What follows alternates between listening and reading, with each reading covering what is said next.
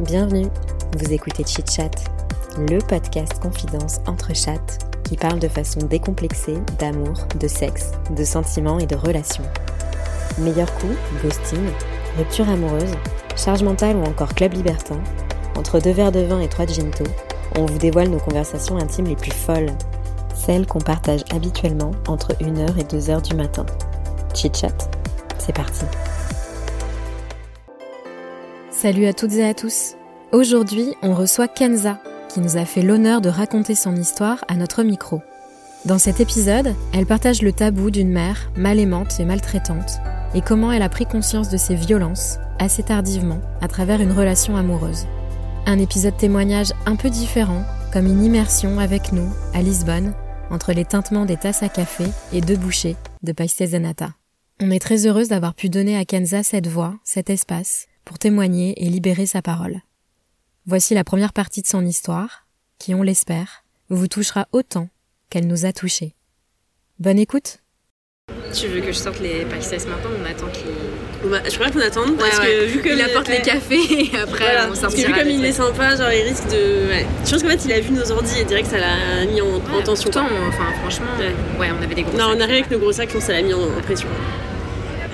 Et non, mais du coup, ouais, t'as pas encore écrit à transfert. Tu disais que. Non, mais en fait, c'est marrant parce que le fait qu'on se parle du podcast, ça m'a un peu poussé où je me suis dit il faut que, quand même que je réécrive. Mettre un peu. Voilà. Et c'est hyper dur à faire parce que j'ai- j'aimerais bien que ça soit à la fois concis, mais que ça soit représentatif de ce que j'ai envie de dire, Ouais. que ça, ça donne envie entre guillemets.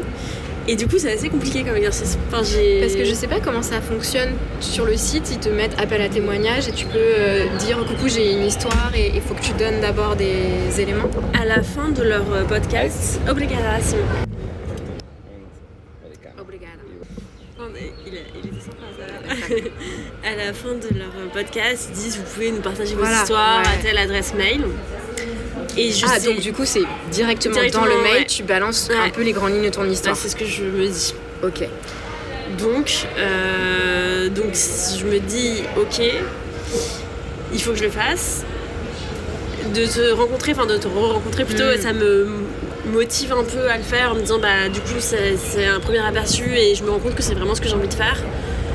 Euh, mais encore une fois, c'est dur et c'est Ouais. dur à faire. tu sais pas comment organiser euh, un peu ton histoire. Mm. euh. Bah, là, du coup, on s'en fout, c'est vraiment pour nous. Ouais. Mais c'est quoi le- la première chose que, qui te vient par rapport à ce que tu as vécu? C'est quoi Genre, si tu devais tirer un fil, on s'en fiche, c'est pas Mm. forcément le début, mais c'est quoi le truc le plus important Pourquoi tu voudrais commencer? Bah moi ce que je leur dis, enfin ce que je leur dis, ce que j'ai commencé à écrire, c'est vraiment que aujourd'hui j'aimerais partager l'histoire, euh, mon histoire, euh, avec euh, une mère qui a été mal aimante et maltraitante psychologiquement et physiquement. Et que euh, si je veux le faire c'est pour plusieurs raisons. Enfin c'est comme ça que j'ai commencé mon mail en tout cas. Ouais. c'est que et c'est un peu ce que je te disais c'est que à la fois j'ai l'impression que j'ai besoin de me libérer un petit peu de cette histoire. Enfin que d'en parler ça quelque part ça m'allégerait un petit peu euh, j'ai aussi euh, le sentiment que ça c'est l'occasion de me donner une voix euh, au sens propre Ouais. comme figuré parce que dans ma famille du coup j'ai pas été forcément entendue que enfin même et que il faut voilà de trouver une voix enfin de pouvoir exprimer tout ça Avoir un espace de parole. Exactement, de peut-être qu'on puisse reconnaître ce que j'ai vécu parce que c'est, je sais pas, il y a quand même au fond de moi un besoin de reconnaissance, je pense de tout ça.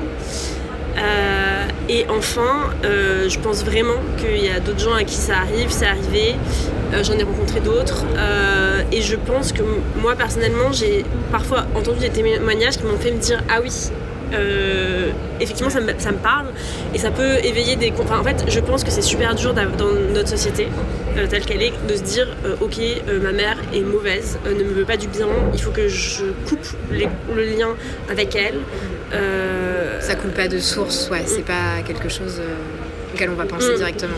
Et donc je pense que ça peut aider certaines personnes. Enfin moi ça m'a beaucoup aidé de me dire, et notamment grâce à ma psy, que j'ai, enfin, avec qui j'ai fait des années de, de suivi, si ça vous fait pas du bien en fait, et ben vous avez le droit. En fait c'est, Ouais, T'as le droit de couper finalement les ponts, de prendre tes distances même avec euh, ta mère. Exactement. Et justement, à quel moment t'as as perçu qu'il y avait un truc bizarre avec, euh, dans la relation avec ta mère? Alors, c'était assez, enfin c'était tardif. Et encore une fois, ça, ça, ça revient en fait quand on vit dans un contexte, surtout le nôtre, au Maroc, dans une maison complètement confinée, à, à- enfin, loin de nos repères français, euh, dans une toute petite ville, dans le village de cette petite ville. Il y avait ce côté où en fait tout ce que j'ai connu c'est mes parents et ma sœur. Et donc tout ce que j'ai connu était normal pour moi. euh, jusqu'à de comparaison en fait. voilà, jusqu'à ce que j'en parte. Et donc ça s'est fait progressivement, ça a duré des années. Et en fait, là où j'ai vraiment eu un électrochoc, parce que moi, ma mère, j'étais fan de ma mère, genre je la trouvais incroyable, elle est hyper sociable, elle est intelligente. Jusqu'à quel âge t'avais cette repr- représentation Je pense jusqu'à ce que je parte de chez moi, donc j'avais 16 ans. Euh, là, bah, du coup, je pense que ça a été comme une énorme rupture, enfin à plein de niveaux. Donc je suis partie chez moi, euh, seule à Paris, euh, à 16 ans. Et j'ai déjà changement. commencé à réaliser que mes parents n'étaient pas tellement investis dans ma vie à plein de niveaux. J'ai commencé à me rendre compte que c'était peut-être pas tout, n'était peut-être pas tout à fait normal. Euh, que je vivais en coloc à 16 ans, ok. Euh, au fur et à mesure, j'ai commencé à me rendre compte qu'ils n'étaient pas hyper investis, euh, pas très intéressés, que en fait, je me rendais compte que par moi-même, je les sollicitais pas énormément, alors que ça a été des moments très douloureux à plein d'égards. Et là où j'ai vraiment eu un électrochoc, c'est j'ai été 6 ans avec un mec pratiquement, et que à notre rupture, je me suis dit mais comment est-ce que j'ai pu rester 6 ans dans cette histoire?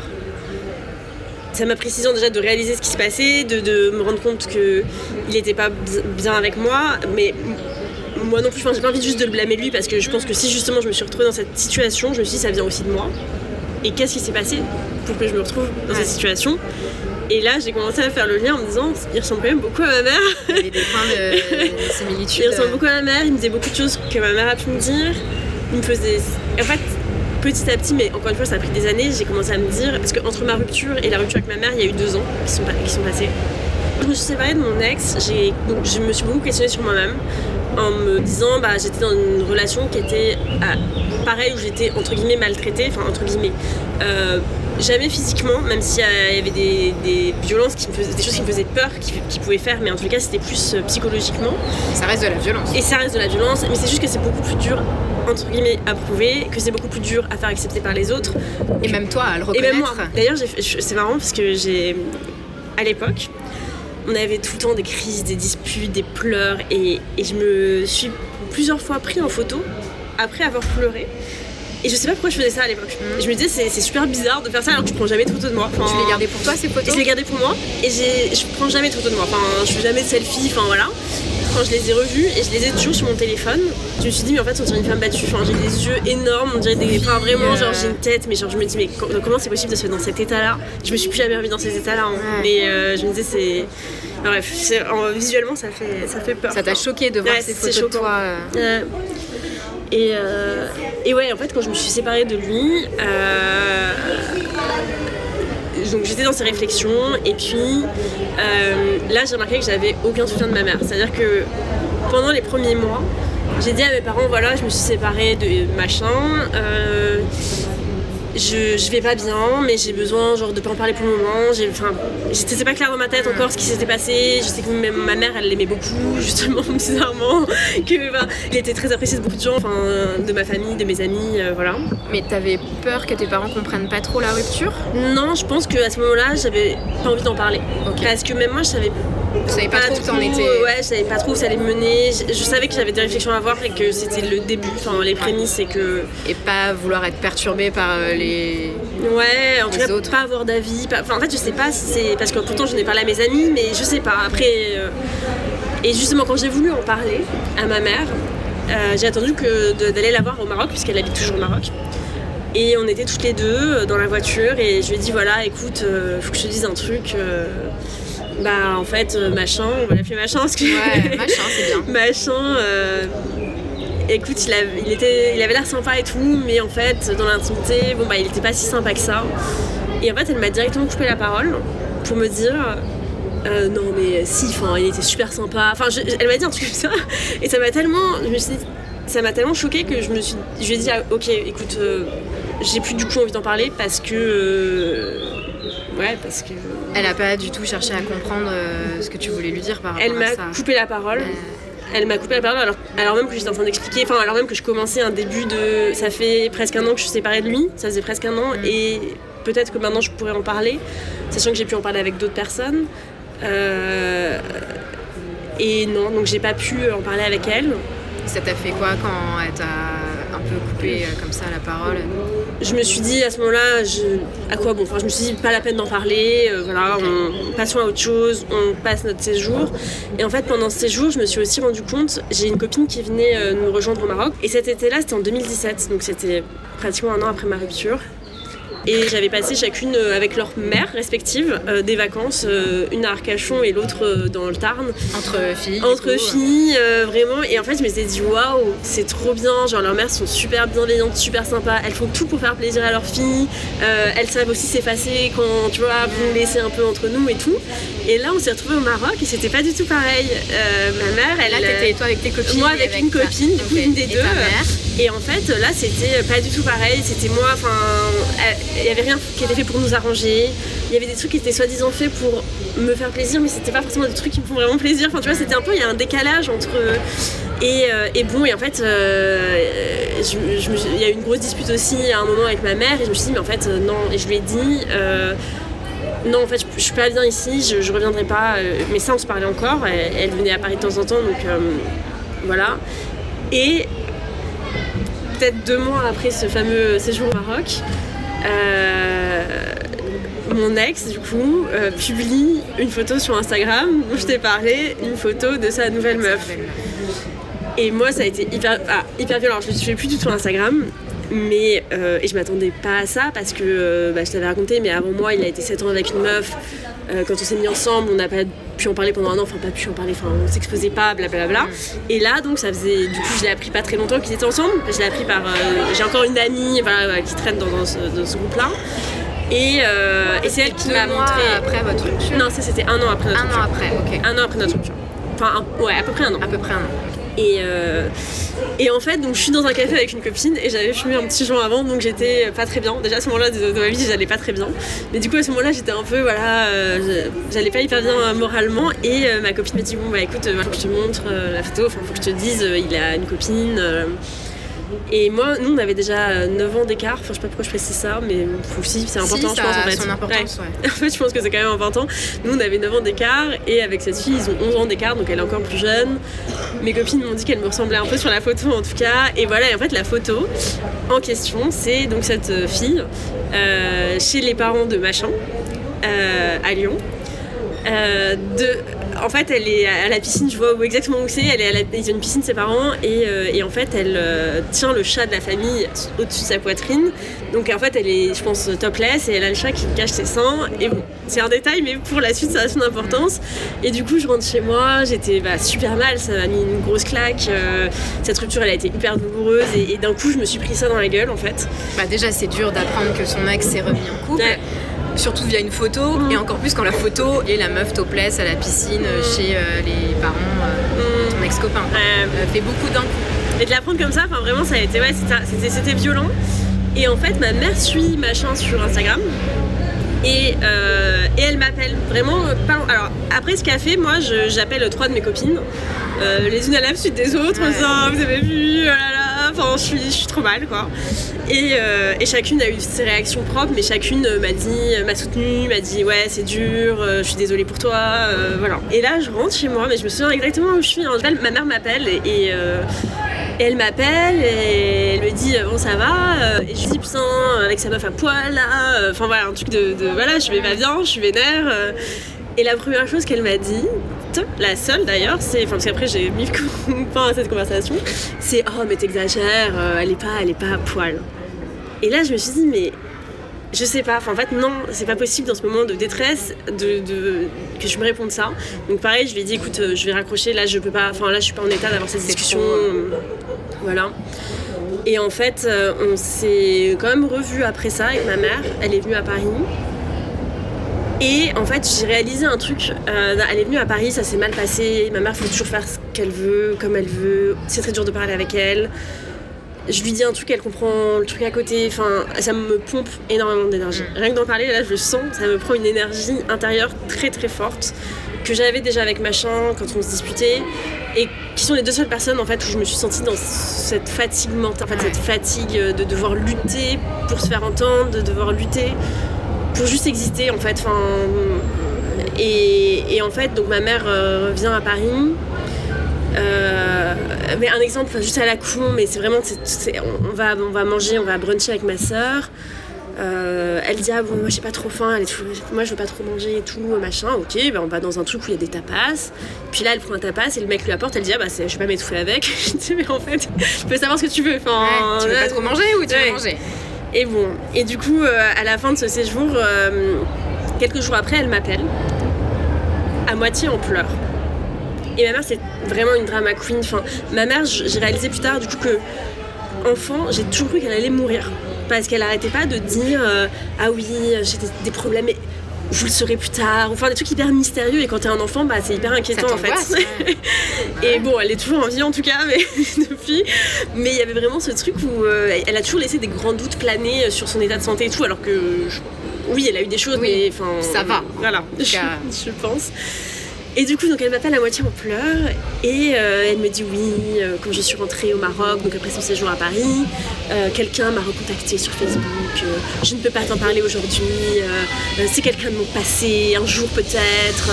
Et en fait, là, je lui ai dit non, en fait, soit tu m'appelles et tu me dis ce qu'il y a, euh, soit tu m'appelles pas, mais là, qu'est-ce que à quoi ça rime en fait? C'est un entre-deux qui sert à rien. et, et du coup, ça, moi je suis là, bon quoi, Ouais. et en même temps je peux pas savoir. Et en fait, à ce moment-là, j'ai réalisé, très brutalement, qu'en fait, c'est tout le temps ma mère qui m'appelait pour me parler de ses problèmes, et que moi j'avais jamais fait ça. Que même après ma rupture, je les ai pas appelés, que même quand j'allais mal, je les ai pas appelés. T'avais pas envie euh, de l'appeler pour te confier ou Bah, pour avoir ma- du soutien c'est vrai que maintenant, je- à ce moment-là, j'ai compris pourquoi, parce qu'effectivement, je voyais que j'avais pas de réponse. Ouais. Alors, est-ce que c'est ce que j'avais anticipé Je sais pas. Euh, est-ce que juste, je sais pas, je voulais. En fait, je pense que aussi, j'ai grandi dans un contexte où j'ai, j'ai voulu euh, être. Enfin. Mais bref, à ce moment-là, je me suis vraiment dit, ah ouais, en fait, non. Et je lui ai dit, je lui ai dit, écoute, euh, là, euh, on en reparlera. Mais je peux plus, c'est trop pour moi en fait. Euh, Et j'ai commencé à réaliser que je craignais ces appels à chaque fois parce que je savais que j'allais me faire culpabiliser, que ah, je l'appelle pas assez, que si, que machin, qu'elle allait me parler de ses problèmes et qu'en fait moi aussi j'avais des problèmes et, et que c'était devenu pénible en fait. Donc ça, ça a été la première étape, je dirais. Enfin, la première étape. Et juste, je reviens un peu sur euh, ta décision quand t'es partie à, à Paris. Ouais. Parce que c'est quand même pas anodin de partir euh, quand t'avais 16 ans. Mm. Qu'est- Qu'est-ce qui t'a poussé à partir de chez tes parents? Et ben en fait, justement pareil, je pense qu'à ce moment-là, j'ai j'ai un peu minimisé le contexte familial. Enfin, j'ai plus, euh, je me suis plus euh, concentrée sur ce qu'il y avait autour. À savoir, du coup, donc on est arrivé à, à, à El Jadida, donc une petite ville au Maroc, quand j'avais 7 ans. Ma soeur 10 ans. Parce que mon père. euh, Vous- Attends, vous étiez où avant à Paris, pardon. À Paris. Ouais, moi je suis née à Paris et en fait euh, mon père est parisien, ma mère est marocaine. Mais mon père voulait partir de Paris parce qu'il en avait marre, euh, voilà. Et en fait, il- mon père voulait un endroit calme. et là aussi, en fait, je réalise, là, je fais des gros. Enfin là, on va très loin, mais en fait, mes parents. je l'ai dit un jour à mon père. Mon père ne pense qu'à ma mère et ma mère n'a pensé qu'à elle. Et en fait, à ce moment-là, bah, ma mère, elle voulait ouvrir une maison d'hôte à la campagne. Donc, on s'est retrouvés à El Jadida, qui est la plus petite ville au Maroc où il y a un lycée français. Avec quand même, j'ai une soeur qui est handicapée mentale, euh, qui n'a pas de structure euh, pour elle à cet endroit-là. Euh, après, mes parents voulaient qu'elle ait une vie normale, entre grosses guillemets, parce que tout ce- elle n'a absolument pas une vie normale à El Jadida. Euh, Bah, Ça faisait un peu le grand écart. Paris, petite ville Ouais. au Maroc, c'est pas les mêmes structures. Et, et en fait, on s'est retrouvés donc dans cette euh, ville où, euh, donc là, j'ai toutes les raisons qui m'ont poussée à partir, mais en fait, j'ai jamais aimé être là-bas. Euh, été 9 ans euh, donc là-bas, 9 ans avec les mêmes personnes en classe, puisque c'était un tout petit lycée français. Et c'était un milieu hyper particulier. Euh, moi, j'avais grandi à Paris vers Couronne, donc c'était assez populaire. Euh, je suis partie en 2000, donc c'était euh, assez populaire. J'étais dans- vraiment dans un milieu social euh, moyen parisien. Et je me suis retrouvée en fait entourée de très riches Marocains, où bah, il y en a certains qui avaient des chauffeurs pour venir à l'école. En fait, c'était vraiment de la richesse, vraiment bling bling, ouais. que des parents médecins, avocats. Enfin, c'était assez particulier. Et du coup, déjà, je me suis sentie très différente. euh, et en plus, c'était un peu, euh, du coup, après la période ado, et je me disais, est-ce que c'est normal? Est-ce que je fais une crise d'ado? Mais j'avais vraiment l'impression, même culturellement, du coup, que c'était différent. Donc ça, ça me pesait, euh, ça me pesait les- ces différences-là. Ensuite, euh, j'étais pas du tout indépendante parce que, alors à Paris, j'allais à l'école à pied, c'était à côté, voilà. Là, on était du coup dans la campagne. il n'y avait pas de transport. donc je faisais vraiment des allers-retours matin, midi et soir avec mes parents en voiture. Tu dépendais de tes parents pour le totalement, trajet. Totalement.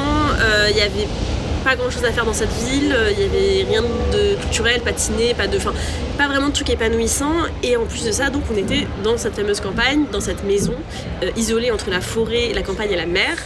Euh, et du coup, étaient vraiment confinés avant l'heure. Vraiment, j'ai découvert ça avec le confinement. On était confinés à quatre dans cette maison, euh, sans internet pendant longtemps. Euh, après, on l'a eu, mais tu sais, tu les 15 minutes par jour, ouais. se splitter dans la famille, machin. pas de télé parce que mes parents voulaient pas, mais bon, du coup, j'ai beaucoup lu, ça c'est pas forcément grave. Et il y avait un autre truc qui me pesait beaucoup, c'est la place de la femme au Maroc. et j'étais jeune, hein, je suis partie à 16 ans, mais c'était déjà très pesant. Tu le sentais déjà à ton âge, ouais comment tu dois t'habiller, ce que tu dois faire, ce que tu dois dire. Euh, si quoi que tu fasses hors du cadre, t'es une pute. Enfin, il n'y a pas d'entre. tu marches tout seul dans la rue, t'es une pute. Euh, tu bois un verre, t'es une pute. Enfin, à l'époque, je ne pouvais pas du tout, du coup, mais.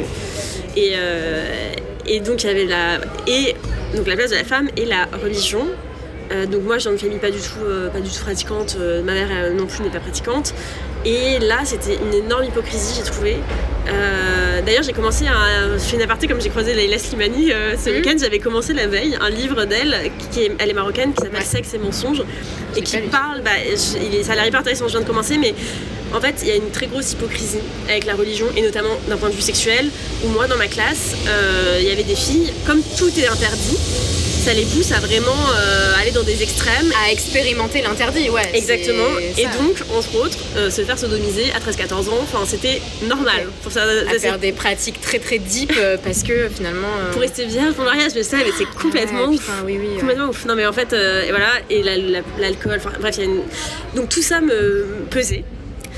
Et, ta mère, par rapport à la religion, elle, en revenant au Maroc, est-ce qu'elle a adopté une posture un peu de oui, oui, on est religieux ou non, pas du tout Non, euh pas du tout. Et en fait, ma mère, elle avait un peu ce truc de je suis une famille, moi je suis super forte, je suis machin. Ouais. Mais tout en nous imposant quand même cette vie, tu vois. Enfin. Elle, elle appliquait pas forcément ce qu'elle disait, quoi. Bah, disons qu'elle, elle, elle, elle, est adulte, elle, est indépendante, elle, peut faire ce qu'elle veut, euh, mais nous, on se retrouvait quand même dans ce contexte où bah, on était dans un contexte, euh, oui, où tous les gens dans la classe étaient quand même religieux. Enfin, pas du tout. Après, on est au Maroc, c'est pas, on n'est pas au Moyen-Orient, mais oui, oui. en tout cas, c'est une place importante. Euh, mais Enfin, en tout cas, une définition, une place de la religion pas très claire, quoi, parce que.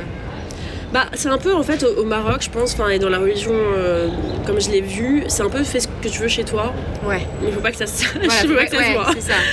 On s'en bat les couilles, mm. mais ne le montre pas, euh, reste discret. Ouais, parce que sinon là, tout toute la ville est au courant. Bah, déjà, vraiment, dès que tu fais un truc, toute la ville est au courant, ça c'est vraiment. Et ça euh, rejette vraiment sur ta famille. Bah, tout, enfin, c'est compliqué. Moi, après, nous, on n'a jamais rien fait de honteux, entre guillemets, mais dès que tu fais un truc, tout le monde est au courant, t'as aucune intimité.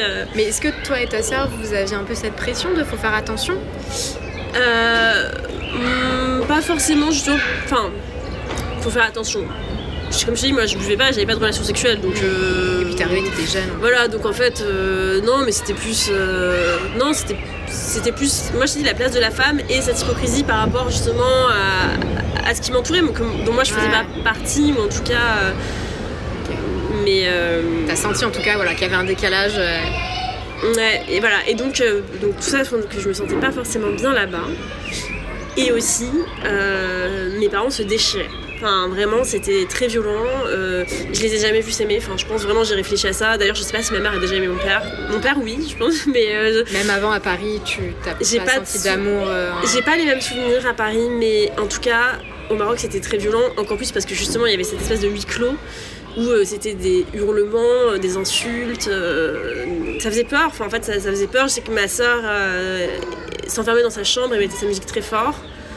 Et, voilà, donc il y avait cette atmosphère-là. Et en fait, à 15 ans, je, suis partie les deux mois d'été, toute seule.